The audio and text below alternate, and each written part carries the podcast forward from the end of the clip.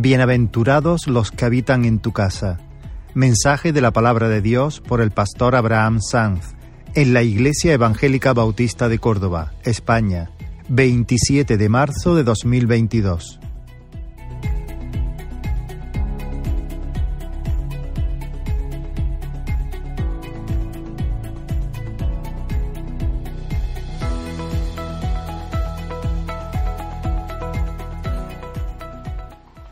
Gloria al Señor que está en medio de nosotros por su Espíritu.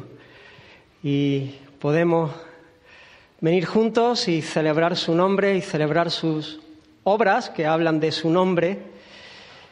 Y, y esto es una alegría enorme, un privilegio enorme.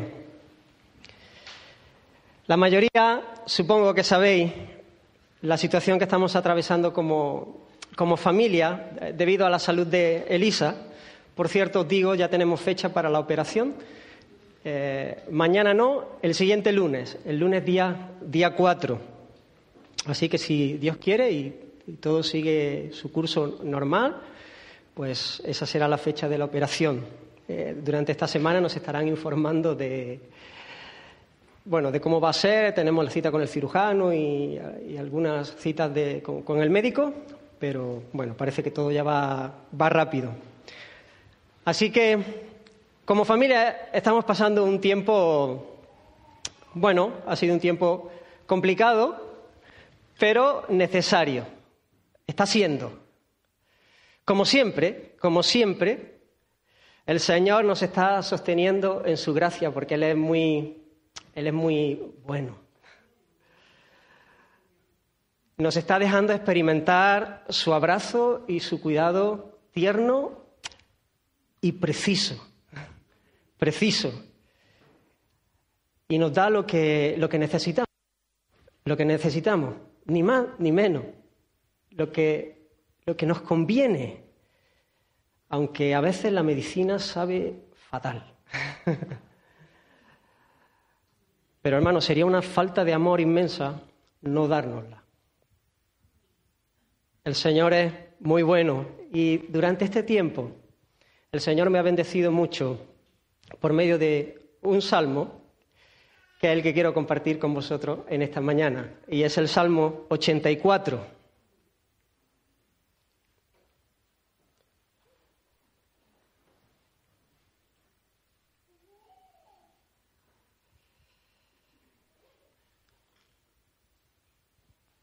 Salmo 84 Spurgeon llamó a este salmo el más dulce de los salmos. Y, la verdad que ha sido de bendición para, para mí. He caminado, me gusta salir por el campo y he caminado con el Señor, con estas verdades en mi mente y en mi corazón y han sido de, mucha, de mucha bendición. Han puesto mis pensamientos que, que venían mucho tipo de, pensamientos en, en, este tiempo, pero he puesto mis, pensamientos en un, lugar seguro y he encontrado mucho, mucho gozo, mucha alegría, em, paz. Y por eso quiero compartirlo también con, la iglesia y que también pueda ser igual para ti, sea cual sea la circunstancia que estés atravesando. Y dice la palabra del Señor, cuán amables son tus moradas, oh Jehová, de los ejércitos. ¿Cuántas veces decía esto mientras caminaba? Oh Señor, cuán amables son tus moradas, en tu presencia puedo estar contigo, contigo, contigo. Cuán amables son tus moradas, oh Jehová de los ejércitos. Anhela mi alma y aún ardientemente desea los atrios de Jehová. Mi corazón y mi carne cantan al Dios vivo. Aún el gorrión haya casa y la golondrina nido para sí, donde ponga sus polluelos cerca de tus altares, oh Jehová de los ejércitos, Rey mío y Dios mío. Bienaventurados los que habitan en tu casa, perpetuamente te alabarán. Bienaventurado el hombre que tiene en ti sus fuerzas, en cuyo corazón están tus caminos. Atravesando el valle de lágrimas lo cambian en fuente, cuando la lluvia llena los estanques. Irán de poder en poder. Verán a Dios en Sión Jehová de los ejércitos, oye mi oración. Escucha, oh Dios de Jacob, mira, oh Dios, escudo nuestro, y pon los ojos en el rostro de tu ungido. Porque mejor es un día en tus atrios que mil fuera de ellos. Escogería antes estar a la puerta de la casa de mi Dios que habitar en las moradas de maldad, porque sol y escudo es Jehová Dios. Gracia y gloria dará Jehová. No quitará el bien a los que andan en integridad. Jehová de los ejércitos, dichoso el hombre que en ti confía. Señor, te necesitamos, Dios mío. Háblanos, Señor, en esta mañana. Queremos darte gloria a ti. Queremos darte honor a ti, Señor. Toca nuestras vidas, Señor.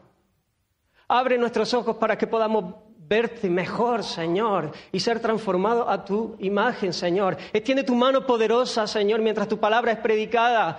Y, Señor, haz proeza. Edifica a tu pueblo, salva, Señor, rompe fortalezas, trae luz, Señor, enciende nuestros corazones, Señor, para amarte más. Muévete en medio nuestra, por favor, Señor. En el nombre de Jesús te lo ruego. Amén. Hermanos, el, voy a poner. el Señor a sus hijos puede quitarnos placeres temporales. Puede permitir que nuestra salud sea quebrantada a una edad que no es la propia, o que no es lo normal, no es lo común. Aunque esto también también será temporal, también será por un tiempo. Puede hacer que pasemos por tiempos difíciles, de muchas maneras, pero como dice este mismo salmo en el versículo 11, jamás nos quitará el bien. Jamás nos quitará el bien. Oh, ¡Cuánta esperanza! ¡Cuánto gozo! ¡Cuánta alegría. Jamás el Señor le quitará el bien a los que andan en integridad. Jamás el Señor le quitará el bien a los que le aman, a los que son suyos, porque esos son los que andan en integridad. Y hay verdades en este salmo que deben envolver toda nuestra vida, de arriba abajo, de derecha a izquierda, que son aplicables para cada segundo de nuestra peregrinación, para que cada circunstancia por la que atravesemos lo hagamos en fe, con paz, con gozo y esperanza para que Dios sea honrado en nuestras vidas y a través de nuestras vidas. Y quiero dividir el Salmo en tres puntos. Hacer tres puntos y hoy solamente quiero tocar uno de ellos. La semana que viene no, la siguiente, el día 10, si Dios quiere, compartiré la segunda parte. Y las tres partes son las bienaventuranzas que encontramos ahí. Hay tres. Bienaventurados los que habitan en tu casa.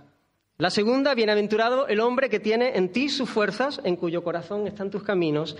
Y la tercera, bienaventurado, dichoso, el hombre que en ti confía. Así que con la ayuda del Señor estaré compartiendo estas tres bienaventuranzas, pero Hoy entraremos solamente a considerar la primera. Bienaventurados los que habitan en tu casa. Cuán amables son tus moradas. El salmista comienza declarando de, manera poética un deseo de estar con Dios. Él no está en Jerusalén, Él no está en el lugar donde está el templo, la casa de Dios, la morada de Dios. Y por eso hay un deseo dominante en su corazón de querer estar allí. Mira cómo lo expresa. Anhela mi alma y aún ardientemente desea los atrios de Jehová. Hay un deseo por encima de todos y es estar en el lugar donde Dios está. Suspira por el templo, por la casa de Dios. Se acuerda de los gorriones, de las golondrinas, insignificantes para para todos nosotros, apenas las consideramos.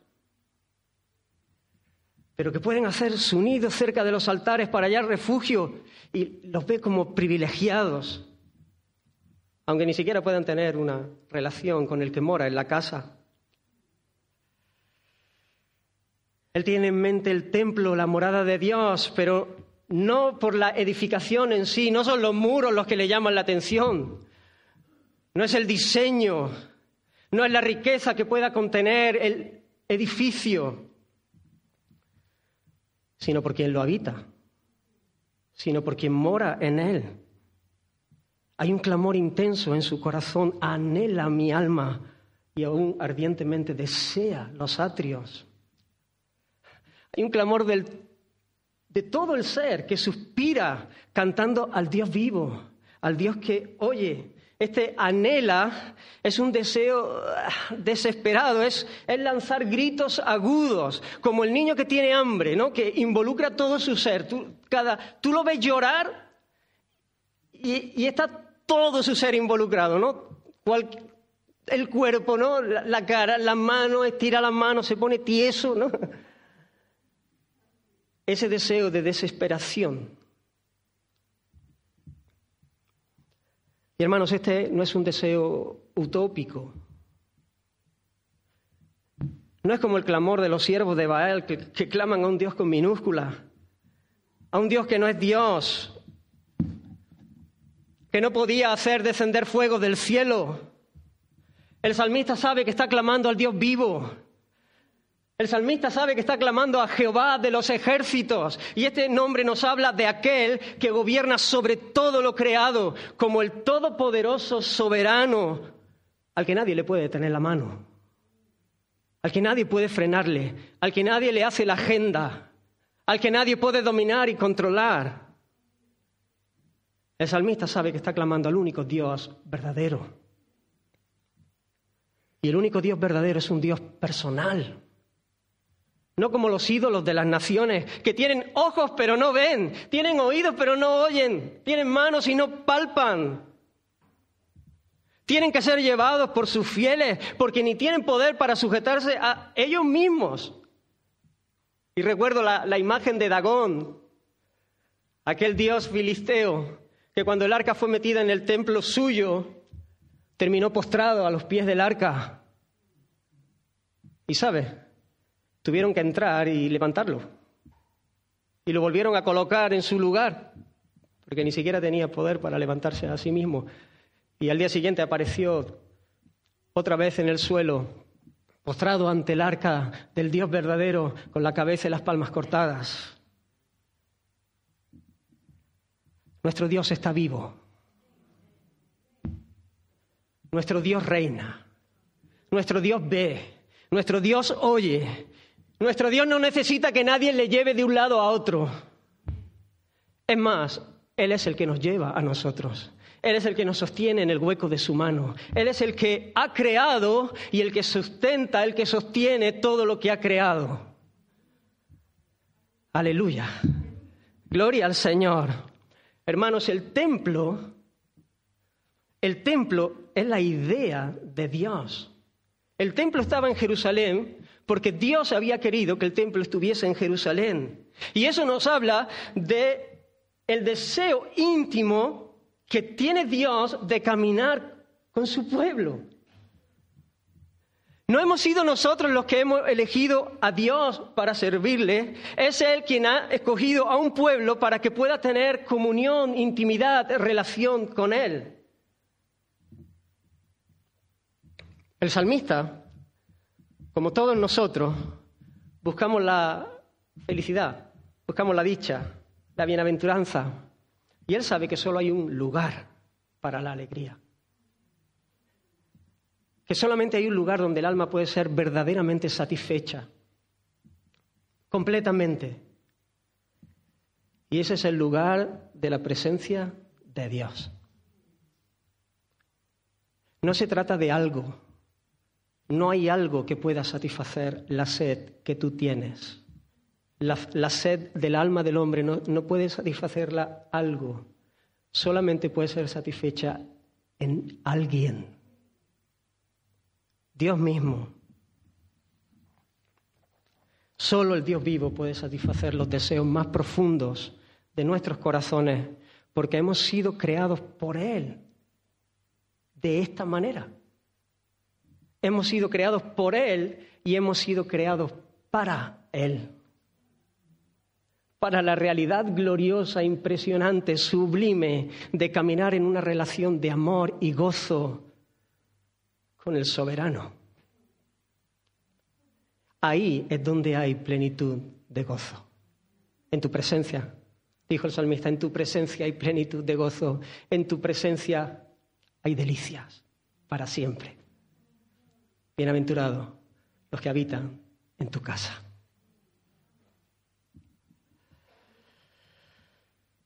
El salmista tiene un deseo profundo de estar con Dios. Sabe que no hay nada que pueda compararse, no hay nada mejor.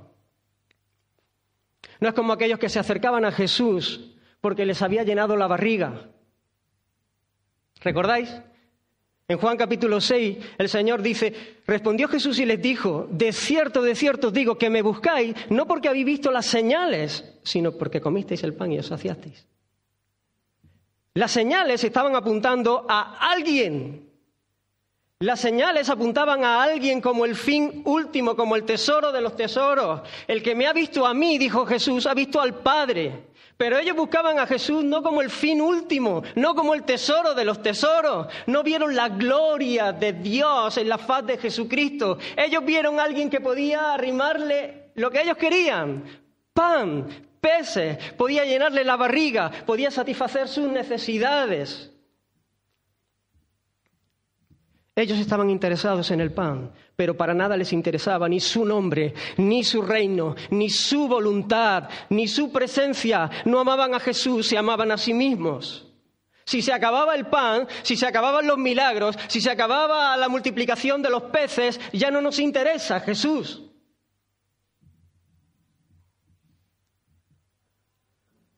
Otros quieren ir al cielo, como aquel joven rico que se acercó buscando al maestro y diciendo, ¿qué puedo hacer para heredar la vida eterna? Quieren el cielo, pero no están dispuestos a vender sus riquezas para seguirle, para seguirle a Él, a una persona. Jesús le dijo, después de haberle hablado de los mandamientos y el joven haber creído que todo lo había cumplido, pero entonces el Señor le señaló algo, le señaló dónde verdaderamente estaba su corazón, cuál era el deseo de su corazón y le dijo, coge y vende todo lo que tienes y dalo a los pobres. Y entonces ven y sígueme. Y sígueme. ¿Sabes? Deja tus tesoros, porque tendrás tesoros en el cielo. Y sígueme, porque así es como se hacen tesoros en el cielo, siguiéndole a Él y toma tu cruz. Hay muchos que quieren el cielo porque no saben lo que es el cielo. Quieren al cielo pero no a Jesús. Quieren el cielo y quieren eh, eh, las cosas de la tierra que están eh, estorbando y ocupando el lugar en el corazón que debe ocupar el Señor. Porque no tienen ni idea qué es seguirle a Él, qué es conocerle a Él, la vida eterna. Esa es la vida eterna. Esa es la vida eterna, conocer al Padre en el Hijo. Quieren vivir para siempre una vida abundante, feliz, sin sufrimiento, pero no han entendido que ni la merecen ni la pueden encontrar en las cosas que aman y que antes o después se les escaparán de las manos. Quieren encontrar la dicha y la felicidad en el dinero, en la salud, en los deleites, en los placeres, en la comodidad, en, relaciones, en un montón de cosas. Y entonces piensan que el cielo es, bueno, en un estado así como, como que todo me va bien, pues para siempre. Sacando al Señor de la escena. Si el Señor me puede arreglar este asunto, pues fenomenal. Pero precisamente el cielo es el cielo porque es el lugar donde Dios está.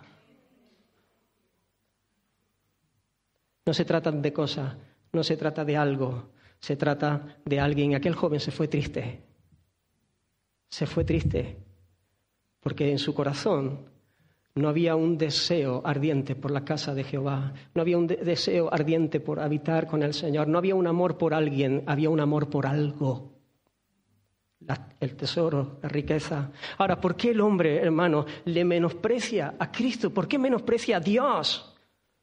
Hemos escuchado hace un momento de sus atributos, de su hermosura, de su grandeza, de su gloria. ¿Por qué no aprecia su valor infinito? Hermanos, el pecado nos arruinó la vida. Nos rebelamos. Nuestra rebelión nos separó de Dios y morimos espiritualmente. Quedamos muertos, insensibles a su hermosura. Esclavos del pecado y bajo la influencia del príncipe de este mundo, bajo la influencia de Satanás. Y como hemos escuchado en muchas ocasiones, nosotros fuimos creados para, desde la alegría y para la alegría. El Dios Trino quiso compartir su bienaventuranza con nosotros, introduciéndonos en una relación de amor y dicha con Él. El hombre caminaba, ahí Adán y Eva caminaban a la luz del día en la presencia de Dios, adorando todo el tiempo, todo el tiempo, no como un acto determinado, sino como una disposición del corazón que envolvía todo lo que pensaba y decía. Todo era culto, todo era adoración. Pero cuando el hombre se, rebeló, desobedeciendo a Dios, queriendo establecer su propio reino, queriendo la independencia, fue expulsado de la presencia de Dios, sufriendo las consecuencias de su maldad Y ahora hay una sed profunda que no, que no puede ser satisfecha. Todo el orden de valores cambió. Pero hermanos, en el día de la ira, cuando Dios juzgó al hombre, nuestro Dios se acordó de la misericordia. Y en medio del juicio Dios le dio la promesa de un libertador, de un hijo de la mujer, un hermano nuestro que haría posible la reconciliación del Dios Santo con los hombres pecadores. Él dio la promesa del Mesías. Pero Dios, qué rico, rico en misericordia. Después de que nosotros le dimos la espalda, después de que Él nos creó para la, para la alegría, se donó a sí mismo en esa comunión íntima. Nosotros le dimos la espalda. Pues aún así, siendo nosotros sus enemigos, Dios que rico en misericordia por su gran amor con que nos amó, aún estando nosotros muertos en pecado, nos dio vida juntamente con Cristo. Gracias, gracias, gracias. No merecíamos nada. Gracia, favor inmerecido. Por gracia soy salvos. Ese es el corazón de Dios. Ese es el corazón de Dios, a pesar de nuestra maldad, a pesar de nuestra traición. Dios sigue empeñado en amarnos, en darnos una oportunidad que no merecíamos. Y Dios nos llama por su gloria. Dios nos llama por su excelencia por medio del Evangelio de la gloria de Cristo. Mira la cruz. Allí vemos su gloria. Hay buenas noticias para los pecadores. Dios mismo, el Hijo eterno encarnado. Piensa cada palabra. Dios, el eterno, la segunda persona de la Trinidad, el Hijo, se humilla como uno de nosotros para representarnos, así como fuimos representados en Adán y toda la raza cayó. Pero ahora, nuestro representante Jesús, Él vive una vida perfecta y después de haber cumplido la ley a cabalidad de una manera perfecta, entrega su vida, la pone de una manera voluntaria, vicaria, para ocupar el lugar del pecador, para sufrir el castigo de nuestra culpa, para llevar sobre sus hombros nuestro pecado de manera que nosotros podamos experimentar perdón, nueva vida, reconciliación, para que nosotros podamos gozar del cielo. Y la muerte no pudo sujetarlo. Él se levantó triunfante, Él venció, Él resucitó, porque está hecho porque el Padre aceptó el sacrificio perfecto del Hijo y por eso hay perdón y por eso estamos aquí hoy y por eso cantamos a su nombre y por eso celebramos sus misericordias que son nuevas cada mañana y celebramos sus obras en medio de cualquier circunstancia. Podemos tener gozo en nuestro corazón porque podemos caminar en su presencia. En la cruz podemos ver su belleza, hermanos. Mírale allí, mírale allí. éramos tú y yo los que teníamos que estar allí. Mírale, porque allí es un espectáculo de su sabiduría, de la sabiduría de Dios. Cómo trazó el plan para que Él pudiese ser el justo y a la vez el que derramase misericordia. Sin hacer la vista gorda. Mira su justicia, porque ese es el justo trato que merecen nuestros pecados. Mira su santidad, no mira para otro lado. Mira su amor su poder, su fidelidad, su misericordia, su bondad. Hermanos, Él es precioso. Él es amable. Él es amable.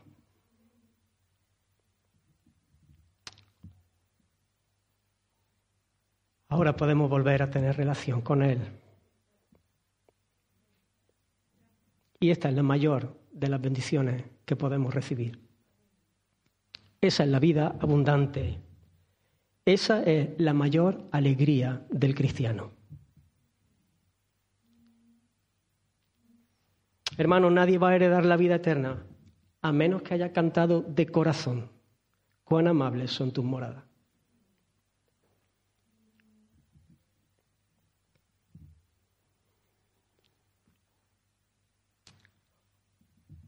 O el canto de la enamorada del cantar de los cantares. Oh, si él me besara con besos de su boca.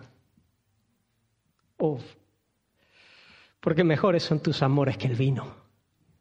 Amad del olor de tus suaves ungüentos, Señor, tu nombre, tu nombre, tú, tú.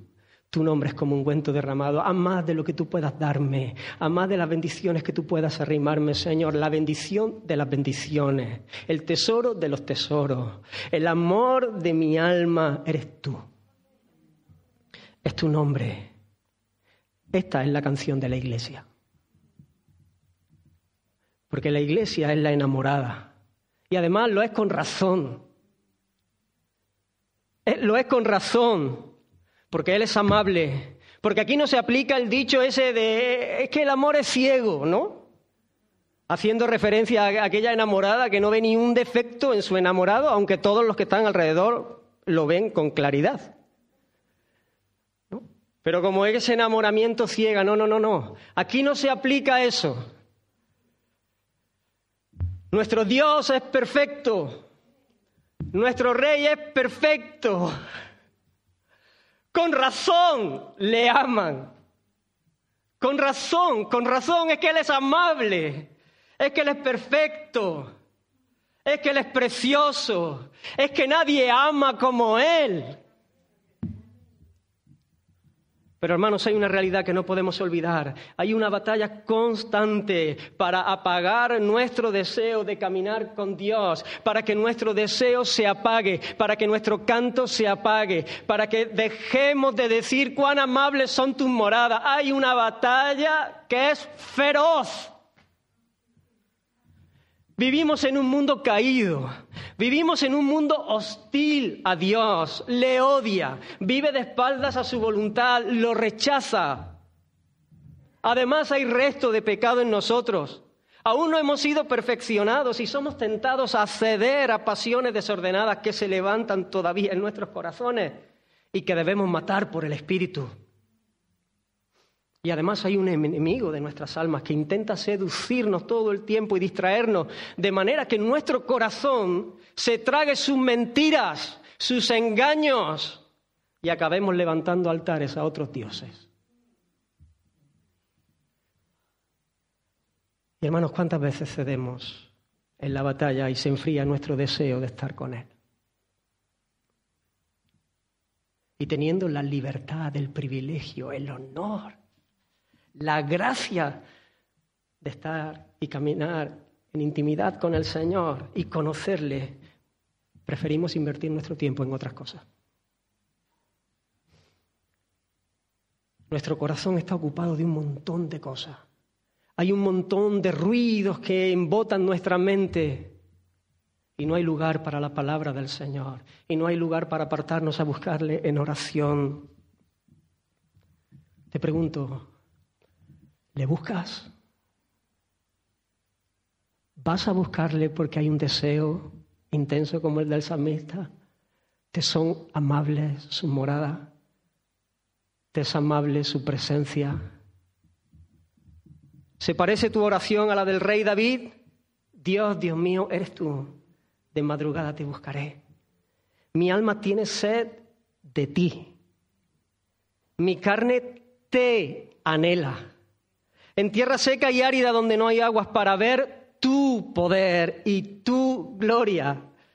¿Eh? ¿Cuál es el deseo del salmista? Es Dios, Dios, Dios, Dios, Dios, Dios por todos lados. Mejor es tu misericordia que la vida. Mis labios te alabarán.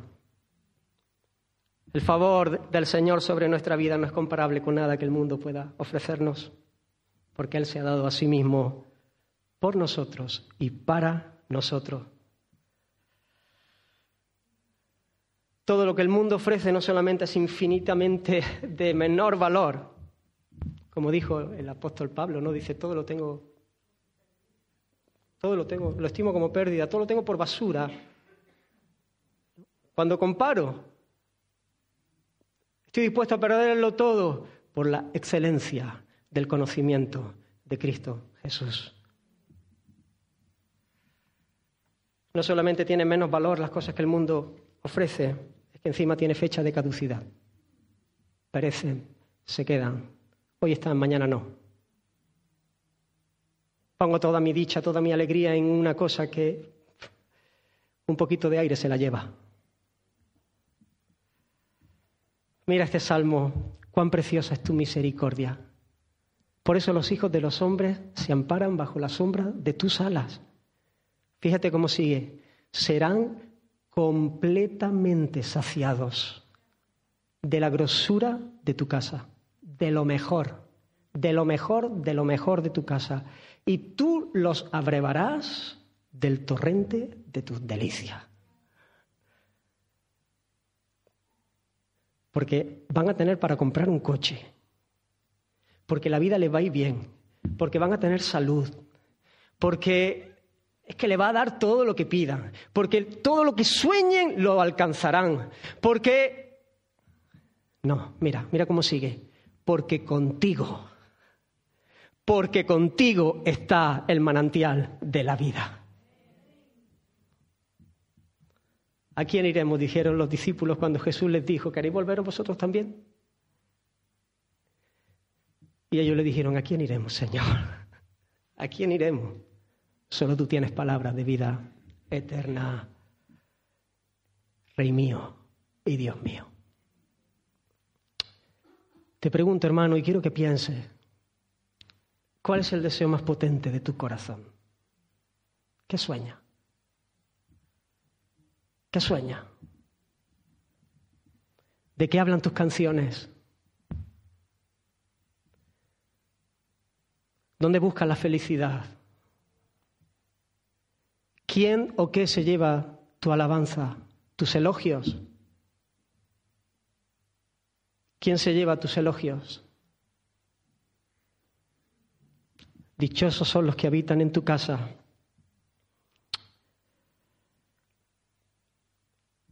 Los que caminan en una relación con Él, esos son los que le alabarán por siempre. Los que se apartan de Él, los que abandonan el altar, los que descuidan su tiempo de intimidad con el Señor, los que descuidan el tiempo de buscarle, rápido dejarán de alabarle. Pero los que caminan cerca siempre tendrán un corazón admirado y por lo tanto vivirán para cumplir su razón de ser, que es vivir para la gloria de Dios, es vivir para la alabanza de la gloria de su gracia. Y cuando andamos de esta manera y cuando andamos en pureza, en santidad, cuando andamos en su propósito para lo que hemos sido creados, y para lo que hemos sido enviados, encomendados, entonces somos bienaventurados. entonces somos felices. En la medida que nos ajustamos al propósito de Dios, experimentamos dicha, independientemente de las circunstancias que atravesemos. ¿Le estás buscando? ¿Hay alabanza en tu corazón? ¿Estás cediendo a la gran oferta de distracciones que se nos presenta cada día, cada segundo, cada momento, cada vez que, nos, que miramos el móvil? ¿Escogerías como el salmista antes estar un día en sus atrios que estar una vida en los mejores palacios de este mundo que le ha dado la espalda a Dios? No, respondas a la ligera. Piensa. Y, a veces no hay que pensar de una manera, eh, ¿no? Intelectual en el sentido de decir, claro, claro, claro, sí, sí, no, rápido, no. Mira tu vida, porque tu vida va a responder la pregunta. ¿Cómo estás caminando? ¿Cómo estás andando? ¿Dónde estás invirtiendo tu tiempo? ¿Dónde estás invirtiendo tu energía? ¿Qué espacio ocupa en tu mente cada cosa? ¿Qué espacio ocupa en tu corazón?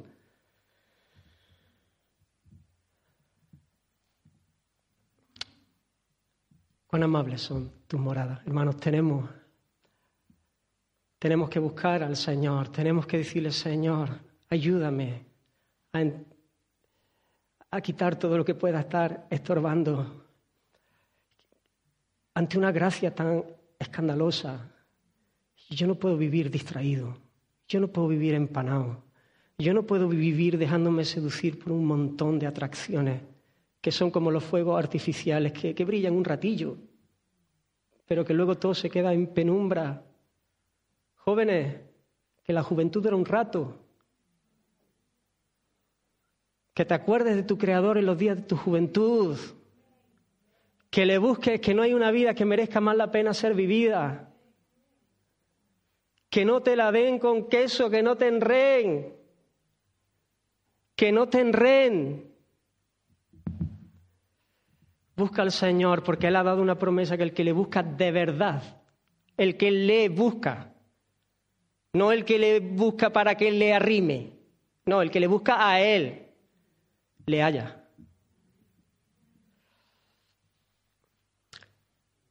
Búscale. Y hermano, mientras pensaba en este clamor del salmista, ese deseo por estar en la morada de Dios, en el templo, pensaba en la realidad presente en este sentido, que es diferente a la realidad que él tenía. Y me explico. Como he dicho, a pesar del pecado del hombre, Dios tuvo misericordia y él quiso habitar en medio en medio nuestra, en medio del campamento de los hombres. Y a lo largo de la historia de la humanidad, esto ha sido muy evidente, aunque el lugar de su presencia manifestada, donde Dios manifestaba su presencia, fue cambiando. No siempre fue igual. Dios escogió a Israel, un pueblo pequeño, para que fuese su pueblo y para ser Él el Dios de ellos. Y para que fuese un pueblo para bendición de todas las naciones. Es Dios el que le sale al encuentro y manifiesta su gloria. Es Dios el que lo escoge. Y vimos, ¿no? Cómo Dios cuando saca ese pueblo de Egipto manifiesta su gloria en la nube y en esa columna de fuego. Dice que, Éxodo 13, que Jehová iba delante de ellos de día en una columna de nube. No iba una columna de nube. No, fíjate. Y Jehová iba delante de ellos. ¿Quién iba? Jehová. El Señor iba con ellos en una columna de nube para guiarlos por el camino y de noche en una columna de fuego para alumbrarles, a fin de que anduviesen de día y de noche. Nunca se apartó de delante del pueblo la columna de nube de día, ni de noche la columna de fuego. El Señor, delante del pueblo, guiando al pueblo que Él había escogido. Más adelante encontramos el tabernáculo. El Señor mandó hacer una tienda para morar en medio del pueblo. Éxodo 25, y harán un santuario para mí y habitaré en medio de ellos, conforme a todo lo que te muestre el diseño del tabernáculo y el diseño de todos sus utensilios, así lo haréis. Y dice que Moisés hizo conforme a todo lo que Jehová le mandó, así lo hizo. Entonces una nube cubrió el tabernáculo de reunión y la gloria de Jehová llenó el tabernáculo. Así que ahora Dios establece una tienda en medio del campamento. Y en esa tienda Dios pone su presencia, manifiesta su, presencia. Después tenemos el templo, el templo que construyó Salomón, el templo que el salmista estaba teniendo en mente seguramente. Cuando Salomón acaba de orar en la dedicación del templo y como parte de esta oración dijo, ¿es verdad que Dios habitará con el hombre en la tierra? He aquí los cielos y los cielos de los cielos no te pueden contener. ¿Cuánto menos esta casa que te he edificado? Pero fíjate cómo continúa. Dice, pero el Señor había dicho de aquel lugar, mi nombre estará allí. Es que Dios lo había dicho. Es que Dios quería. Dios quería habitar en medio del campamento. Y cuando acabó de orar, dice que descendió fuego de los cielos y consumió el holocausto, y las víctimas y la gloria de Jehová llenó la casa. Y no podían entrar los sacerdotes en la casa de Jehová porque la gloria de Jehová había llenado la casa de Jehová. En todo este tiempo ha sido necesario todo el sistema de sacrificios que Dios estableció, por medio de los cuales el hombre pecador podía acercarse a Dios. Era necesaria la expiación del pecado para que el hombre pudiera acercarse al Dios santo. De hecho, Dios está en medio del campamento, pero nadie podía entrar al lugar santísimo, donde estaba el arca, donde él manifestaba su presencia. Solamente el sumo sacerdote el día de la expiación, presentando ofrendas por el pueblo y presentando ofrendas por su propio pecado. ¿Veis? La columna, la nube, la columna de fuego, el tabernáculo, el templo, pero en el cumplimiento del tiempo nació el Cristo de Dios nació el Mesías, nació el Hijo, el Mesías prometido, el libertador, al que señalaban todos estos tipos. Todo esto era sombra de lo que tenía que venir. Mira la profecía de Isaías. Por tanto, el Señor mismo os dará señal. He aquí que la Virgen concebirá y dará a luz un hijo y llamará su nombre Emanuel. ¿Qué significa? Dios habitando en medio del pueblo, Dios con nosotros. Dios habitando con nosotros. Y cuando Jesús, habiendo iniciado su ministerio público, entró en el templo, ¿recordáis aquella escena? La casa de su padre, y vio que se había convertido en un mercado, en una cueva de ladrones, que no tenían temor de Dios, se llenó de un celo santo y tiró las mesas de los cambistas y echó fuera a todo el mundo allí. Y entonces los judíos le preguntaron, ¿qué señal nos muestras para hacer esto? Y Jesús les dijo, destruid este templo y en tres días lo levantaré. Y los judíos no entendían nada. Ellos estaban pensando en aquellos muros, en el edificio que habían tardado 46 años en levantar, pero él estaba hablando, nos dice la escritura, del templo de su cuerpo. Y dice la escritura que cuando Él resucitó, entonces los discípulos recordaron estas palabras de Jesús. Él estaba hablando del templo de su cuerpo. Mirad la escena. Jesús es el templo, el lugar de comunión entre el hombre y Dios. Es el cuerpo que proyectaba la sombra de todos los tipos del antiguo pacto. Él es el gran sumo sacerdote que viene representando al pueblo delante de Dios y es la ofrenda que quita de manera definitiva el pecado. Él no tiene que venir con una ofrenda para sí mismo. Él es perfecto, puro. Él es el sumo sacerdote, el gran sumo sacerdote, y Él es la ofrenda también que no cubre, Él quita el pecado para siempre. Con una sola ofrenda hace perfectos para siempre a todos los santificados. Y por fin se rasga el velo del templo. Ya no hay separación entre el lugar santo y el lugar santísimo. Ahora todos tienen acceso con libertad a la presencia de Dios. Jesús murió, pero al tercer día, como hemos dicho, resucitó como había anunciado. y dio testimonio de su resurrección de una manera inequívoca, notable, escandalosa. Creo que no hay ni un hecho histórico que tenga tantas evidencias como la resurrección corporal de Cristo.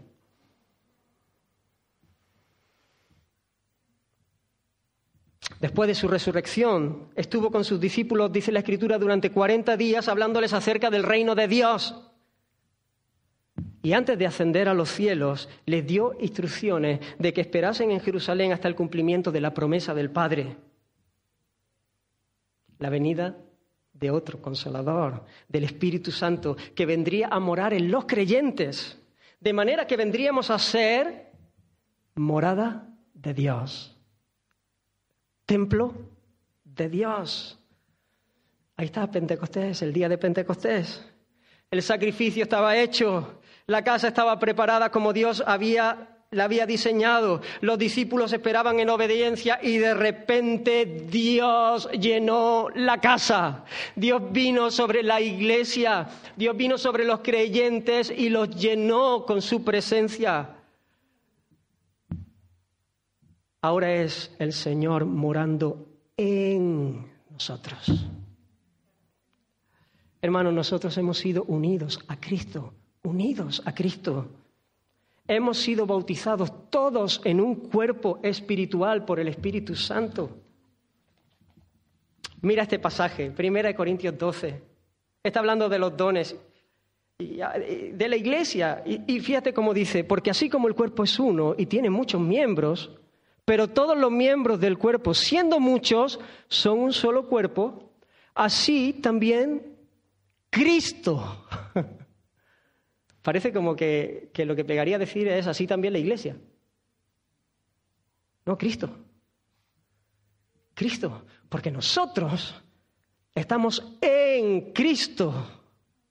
Porque por un solo espíritu fuimos todos bautizados en un cuerpo, sean judíos o griegos, esclavos o libres. Y a todos se nos dio beber de un mismo espíritu. Así que hermanos, nosotros, en virtud a nuestra unión con Cristo por la fe, somos su cuerpo. Un cuerpo espiritual, obviamente. Jesús resucitó y su cuerpo físico resucitó y él ascendió a los cielos con su cuerpo físico y tiene su cuerpo físico en los cielos. Pero espiritualmente nosotros hemos sido ligados, unidos. La iglesia es el cuerpo de Cristo. La iglesia es la morada de Dios en el Espíritu. Y hermanos, cada uno de nosotros podemos tener comunión individual con el Señor. Todos le conocemos de manera personal porque el Espíritu mora en nosotros, pero esto no quita la necesidad que cada uno tenemos de andar en comunión con los hermanos, de andar con la iglesia. Dios ha prometido su presencia de una manera especial cuando la iglesia está reunida. Porque donde están dos o tres reunidos en mi nombre, allí estoy yo en medio de ellos. Hermano, yo no soy iglesia. Y tú tampoco. Ninguno individualmente es el cuerpo de Cristo. Somos miembros. Somos miembros de la iglesia, somos miembros del cuerpo de Cristo, pero ninguno es cuerpo, ninguno es iglesia. Juntos es que somos el cuerpo de Cristo. La iglesia universal, la iglesia invisible, pero que se manifiesta en la iglesia local.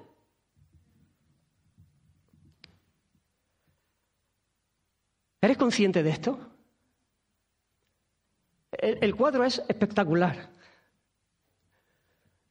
Porque la iglesia es el lugar de su presencia manifestada.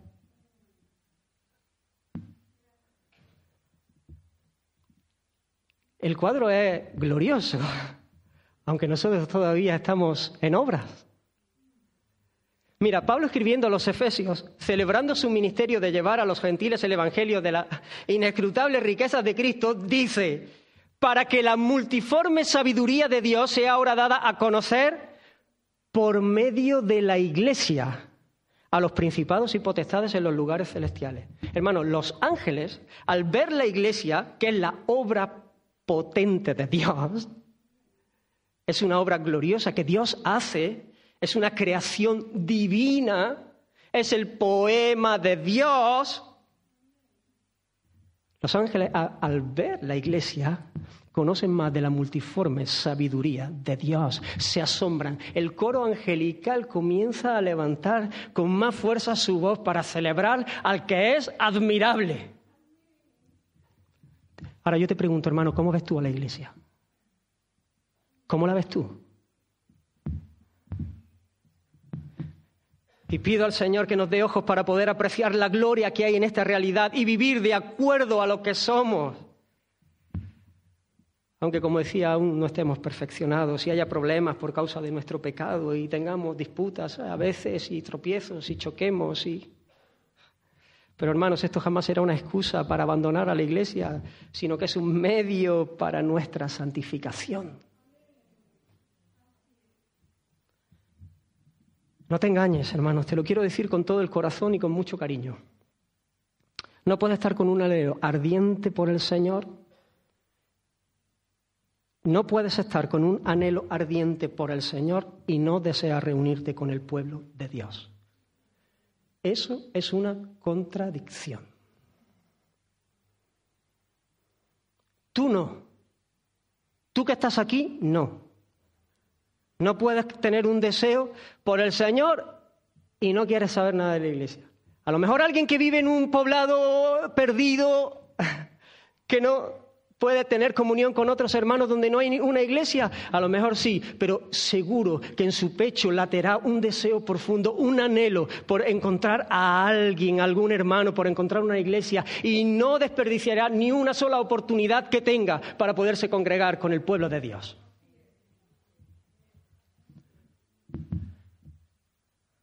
Hermano, si tú cantas, suspiras, haces poemas de tu, amor por el Señor, de tu deseo de conocerle, querrás cada domingo, querrás cada viernes estar aquí. Cuando no puedas venir un viernes será un fastidio para ti, si tu corazón late, si hay una pasión fuerte por, por el Señor, si realmente hay un canto que dice, cuán amables son tus moradas. Querrás involucrarte en los grupos pequeños. Querrás estar en todo lo que puedas. Cuanto más mejor. Tendrás un compromiso serio con la iglesia local. Serio, hermano, serio. De verdad. No como los compromisos de hoy, que vivimos en una sociedad eh, de plástico, malo. Donde nadie quiere compromiso, donde nadie, nadie quiere pringarse. Es que ni para casarse. Me junto y, ni siquiera cada uno con sus cuentas porque no me fío de ti, no me fío de nadie, me fío de mí mismo y yo mimé el centrito del universo. Pero hermanos, en medio de esta cultura individualista, nosotros tenemos que ir contra cultura. Nosotros no podemos dejarnos conformar a este mundo podrido y maldito. Nosotros tenemos que levantarnos en fe. Nosotros hemos sido rescatados de nuestra vana manera de vivir. Nosotros hemos sido salvados por un rey potente para que vivamos otra clase de vida. Nosotros hemos sido llamados a vivir comprometidos. Y nuestro compromiso con el Señor se refleja en nuestro compromiso con mis hermanos.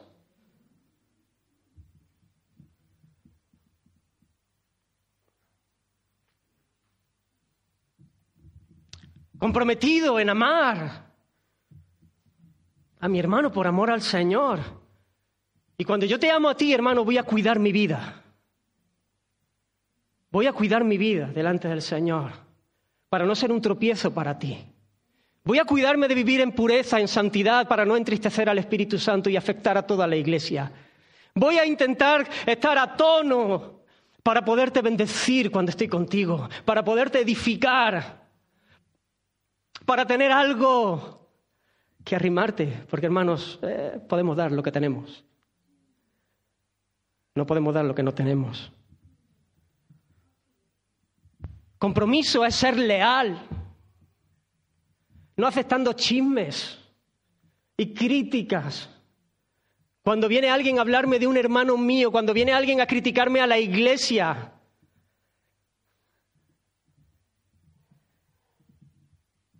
Cuando uno ama, desea el bien del amado y no se pone las botas criticando y señalando los fallos de los demás. Si consideras que algo está mal, entonces haz lo posible para dar los pasos necesarios para arreglar el asunto, pero no, lo dejes todo en una conversación que no lleva a nada, nada más que a, a que el diablo se ponga las botas a entristecer al Espíritu Santo, a herir al hermano con que habla, a herirte tú y a herir a la iglesia. El que venga a hablarme a mí mal de la iglesia se la tiene que ver conmigo. Claro que hay fallos en la iglesia. Claro que hay pecado y que hay tropiezos, hermano. Pero el Señor está haciendo su obra en nosotros. Y no queremos hacer la vista gorda. Esto no quiere decir que no, no, no, no voy a mirar todo está bien. No, no, no, no, no. Amar. Vosotros sabéis lo que estoy diciendo. Así se mueve el diablo. Así se mueve el diablo. Pero nosotros somos hijos de la luz. Y tenemos que, movernos como Dios quiere.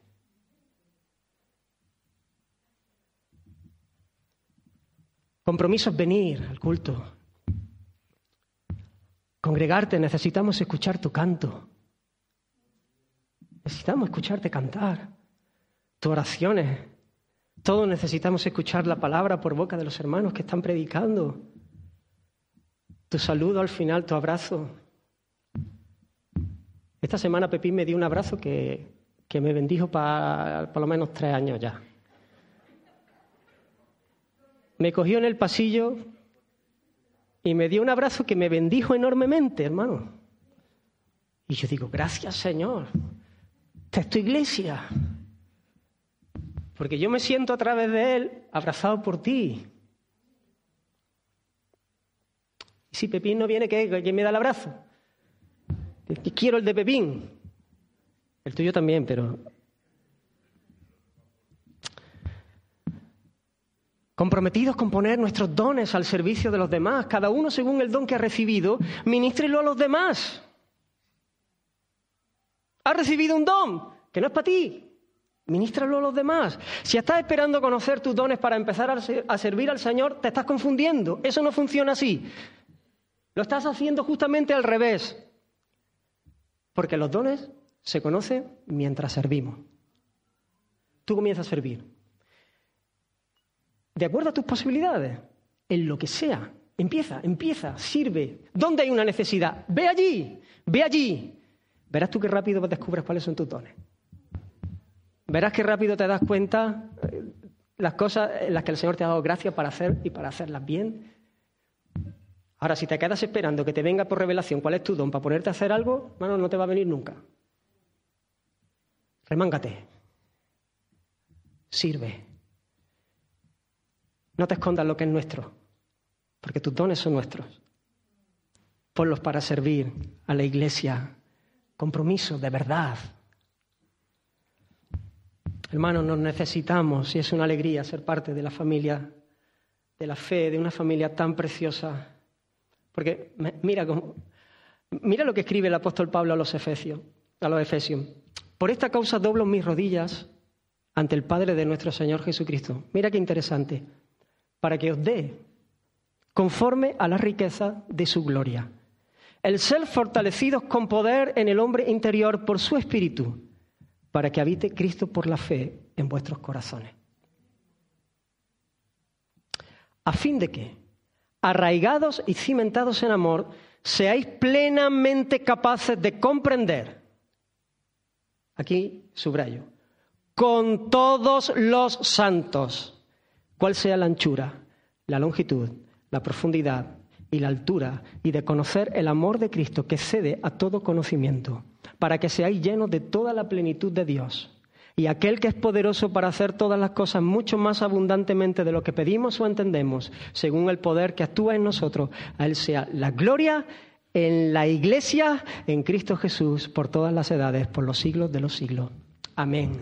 Para que podamos comprender y esta palabra comprender no es tener una verdad en nuestra mente, es tomar anhelantemente, es poseer, es apoderarse, no es un mero conocimiento intelectual, es comprender.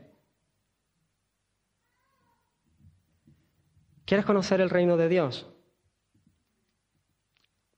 ¿Quieres conocer a Dios? ¿Realmente tienes ese deseo de conocer a Dios? ¿Quieres conocer el amor de Cristo? Bueno, pues sigue diciendo, comprender con todos los santos. Y este con, este con es junto a. Es una preposición que con mucha fuerza denota unión. Es junto a. Es junto a que nosotros conocemos, que nos necesitamos, que nos necesitamos para conocer de Dios, de su amor, experimentar el amor de Cristo. Hermanos, si entendemos estas cosas, habrá un anhelo para venir cada domingo a celebrar al Señor juntos. Como decía Spurgeon, el salmista no necesitaba que repicaran las campanas desde el campanario para inducirle a ir a la iglesia. Llevaba la campana en su propio pecho. El santo apetito, decía él, es una mejor llamada al culto que la llamada de las campanas. No necesitaba el salmista que alguien le empujase, que le recordase domingo tras domingo la puntualidad, la importancia. No necesitaba que le diesen un tironcillo de orejas con cariño, porque había un fuego en el pecho. Ardía. El salmista no decía, no, yo me... es que hoy prefiero quedarme viéndolo por internet. Hermanos, que no es lo mismo. Que te equivocas si haces eso, que te haces trampas al solitario, que te engañas a ti mismo, que no, que es caminando junto a, que es rozando, es cada uno haciendo su función y entonces así es como nos edificamos, nos edificamos, Cristo y el cuerpo. Cristo, la cabeza, nosotros el cuerpo. Hermanos, termino. Bienaventurados los que habitan en tu casa. Perpetuamente te alabarán. Camina con el Señor por amor a tu alma. Búscale cada día, cada día, cada día. Aparta un tiempo, un tiempo para buscarle. No lo dejes a cuando surja. No lo dejes a... Bueno, si queda tiempo, hermano, el mundo, el diablo, tú mismo te vas a poner la zancadilla, establece un tiempo. Saca un espacio en tu agenda. Siempre digo que cuando una agenda no tiene lugar para estar con el Señor, has hecho mal tu agenda. no sabes vivir directamente. No tienes ni, ni idea de cómo vivir. Va a, ser un, va a ser un desastre. Establece un tiempo para estar con el Señor.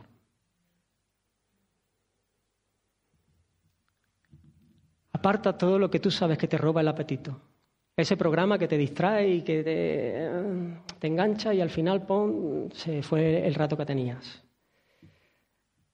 Derriba cualquier altar que identifique en tu corazón que ahoga ese canto, que te seduce, Que el Señor te, te dé ojo en este momento para ver esas cosas y no tengas piedad. No tengas piedad. Derriba esos altares.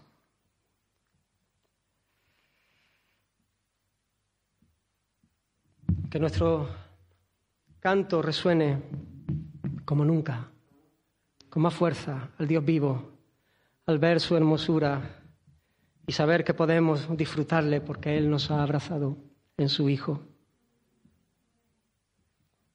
Esta es la dicha, esta es la alegría, esta es la bienaventuranza. Solamente Dios puede satisfacer nuestra alma. Así que, hermanos, como Dios es el único que puede satisfacer nuestra alma, camina también con los santos. Porque su abrazo nos ha hecho uno y su morada. Y el vivir como una familia comprometida es un medio de gracia para conocerle y ser transformados a su imagen, para la alabanza de la gloria de su gracia. Vamos a orar. Señor, te bendecimos Te damos muchas gracias por tu palabra, por tu verdad. Gracias por lo que tú has hecho por nosotros. Gracias, Señor, porque tú nos has hecho habitar en familia. Te queremos a ti.